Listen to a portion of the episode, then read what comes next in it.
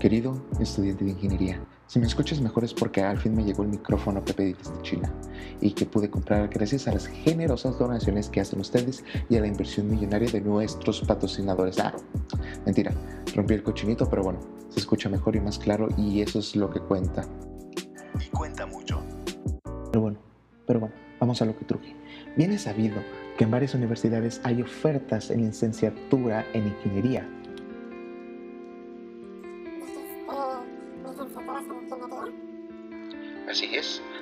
estudios se le llama licenciatura.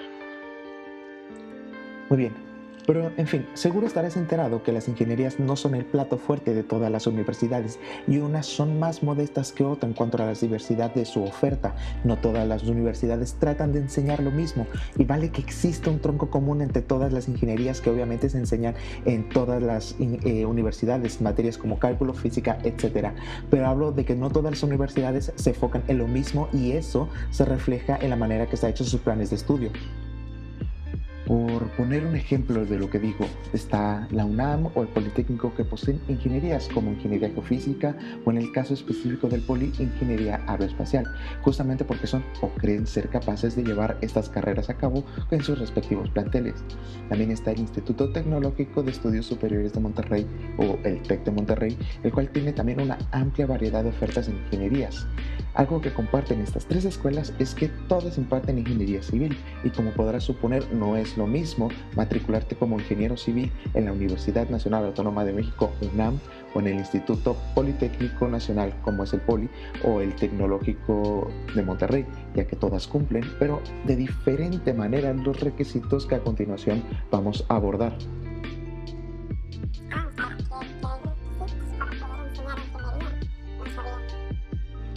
Como bien podrás imaginar, no todas las universidades que dan alguna ingeniería en su oferta educativa son capaces de tener egresados de excelencia, ya digamos buenos.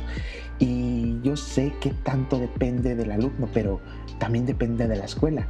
Hay varios requisitos para enseñar bien ingeniería, entre comillas, pero más allá de los particulares, por ejemplo, laboratorios para eh, ciencias de la Tierra, como es un laboratorio de geología, estos requisitos son más generales y los vamos a revisar uno por uno en el clásico literario El rompecabezas de la ingeniería, del ya conocido en este espacio libro del doctor eh, en ingeniería Resendiz Núñez. Abrimos el, libro en la página correcta, nos encontramos que el doctor en ingeniería Resendiz Núñez nos dice que como en cualquier otro campo las instituciones académicas tienen la obligación de reflexionar globalmente sobre todas y cada una de las facetas de este asunto, hacer llegar los resultados de su reflexión a cada uno de los actores del problema, estudiantes, cuerpo eh, de profesores, etc., y responsabilizarse de proveer a todos los servicios que específicamente le corresponden. Para ello, las condiciones de su seno deben de satisfacerse son Punto número uno, según San Reséndiz. Tomar en cuenta al diseñar planes y programas de estudio lo que en la formación de los ingenieros compete a la escuela y lo que corresponde a la práctica profesional. Eh, quiere decir que, como ya hemos dicho antes en este espacio, que la escuela o institución académica en donde te estés desenvolviendo tenga esta visión para separar lo que puedes aprender tú en el campo profesional y lo que se puede concernir mejor a la academia y lo que se puede enseñar bien ahí. Es una obviedad que no se puede aprender todo en la universidad y que siempre habrá un hueco en esa educación, dadas las limitaciones que tiene la universidad como centro educativo.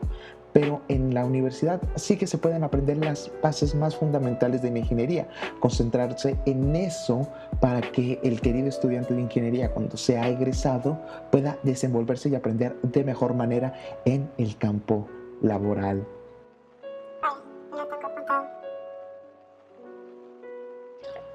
Punto número 2, según el Evangelio de San Reséndiz.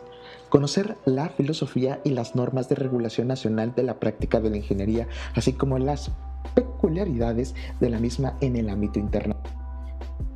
El doctor nos explica que los planes y programas de estudio tienen que ser diferentes según los requisitos que se deban cumplir para obtener la licencia de ejercicio profesional.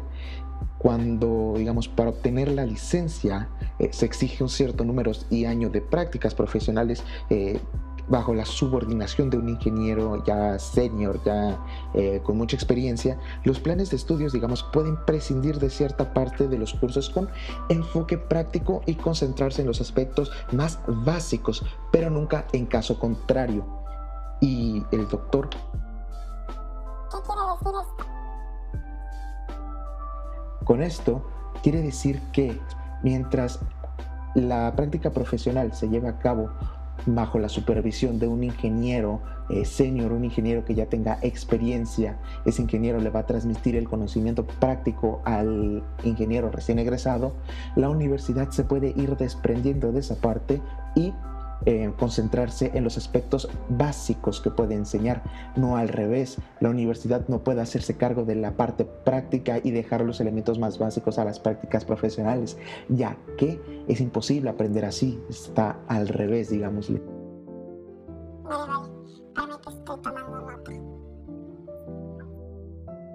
Además, Parecería obvio decirlo, pero no es lo mismo estudiar una ingeniería para ejercerla en México o en Francia o en los Estados Unidos. No en todos estos lugares, digamos, existen las mismas normas y las reglas para el ejercicio de la ingeniería. Es decir, por ejemplo, el reglamento de la Ciudad de México no es el mismo que en las ciudades como Nueva York porque la Ciudad de México tiene un suelo en específico y tiene unas condiciones sísmicas tales que el diseño de, dicho reglamento lo hace, digamos, específico para la ciudad. No es lo mismo tampoco tener un suelo eh, diferente en Japón con las mismas condiciones sísmicas y tampoco es lo mismo tener un suelo, digamos, ya en Francia que tiembla. En el punto número 3 nos habla de mantener un balance apropiado en la proporción entre los profesores con perfil y ocupación esencialmente académicos. Con esto abarcamos eh, todo lo que es la docencia e investigación y profesores con experiencia y actividad en la práctica profesional. La proporción apropiada entre unos y otros es función de las dos condiciones anteriores. Esto es, de la proporción entre cursos esencialmente teóricos en los cuales la universidad se puede enfocar y los cursos cuya enseñanza exige la experiencia profesional.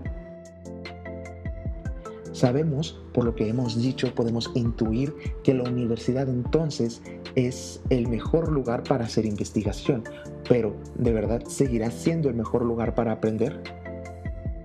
Punto número 4 dar a la calidad de la educación prioridad mayor que a cualquier otro criterio en la toma de decisiones internas, además de cuidar simultáneamente la calidad de los factores de la educación, como los profesores, eh, las instalaciones, eh, digamos, que están al alcance, los programas de estudio que estén bien diseñados, deben de medirse los resultados finales de esta, es decir, la cantidad de los graduados para realimentar las decisiones propias del proceso educativo, ya que se comentaron los criterios de idoneidad del profesorado y los programas de estudio. En cuanto a las instalaciones, las más importantes para la buena educación eh, de, estos ingenieros son los laboratorios. Sin laboratorios se puede pensar que no hay, digamos, este primer acercamiento a lo práctico, ya que sin los laboratorios todo sería meramente teórico. Entonces los laboratorios y los recursos experimentales, además de las bibliotecas, que estas bibliotecas tengan un acervo, eh, ya no digamos el mejor del mundo, pero sea aceptable, por lo menos para que la matrícula de estudiantes, el número de estudiantes total, tenga acceso por lo menos uno de los libros más esenciales según su plan de estudios. Eh, las bibliotecas y también los medios de, de, computación, que el Internet sea de alta velocidad, que digamos, este, que tenga la suficiente modernidad como para eh, llevar a cabo tareas de computación, de, de programación, de dibujo por computadora, etcétera, etcétera. Y acá Llegados a este punto, yo personalmente le añadiría que las instituciones académicas deben de tener fuertes relaciones con las empresas del mercado, ya sea mediante inversiones para lograr todos los objetivos anteriores y así tener un campo laboral fructífero y creciente, ya que el objetivo de las instituciones académicas es que los queridos estudiantes de ingeniería de hoy puedan llegar a ser los ingenieros de mañana, porque de lo contrario se estarían formando los desempleados con títulos de ingeniería del mañana. Es importante apuntar como reflexión final que la calidad que tengas tú, sí, tú, querido estudiante de ingeniería, depende de ti, ya que hay ciertas cosas que no se aprenden en la academia, sino que se aprenden en casa. Un comportamiento ético, valores como el respeto y ser una persona íntegra depende de cada persona.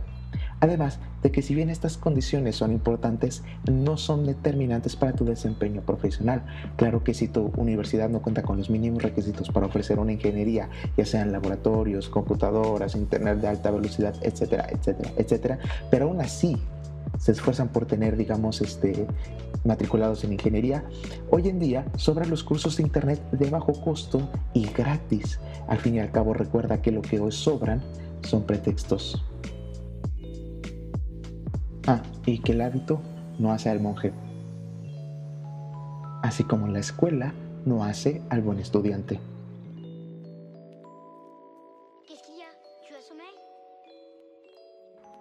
Llegados a este punto, turno para ti. Ah, es cierto, no. Pero te voy a dejar reflexionando con eh, las siguientes preguntas.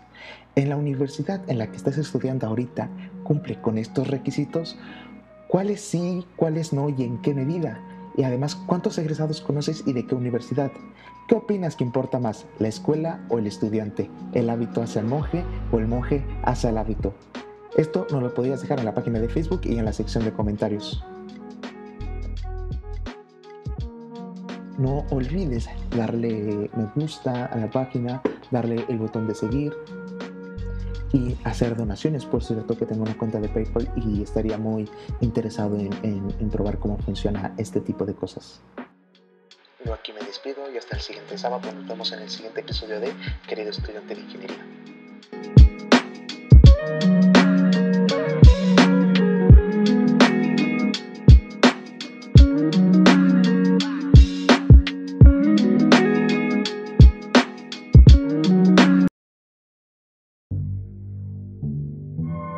Muchas gracias por estar acá y escuchar este podcast que es suyo. Si te gustó, házmelo saber en las redes sociales que te dejo en la descripción. Recomiéndalo con un amigo. Y si no te gustó, recomiéndalo con la persona que peor te caiga. Eso me ayudaría un montón como no tienes una idea. Y, si me lo permites, estaré de vuelta con un nuevo episodio de Querido estudiante de ingeniería. Hasta pronto. Cambio y fuera.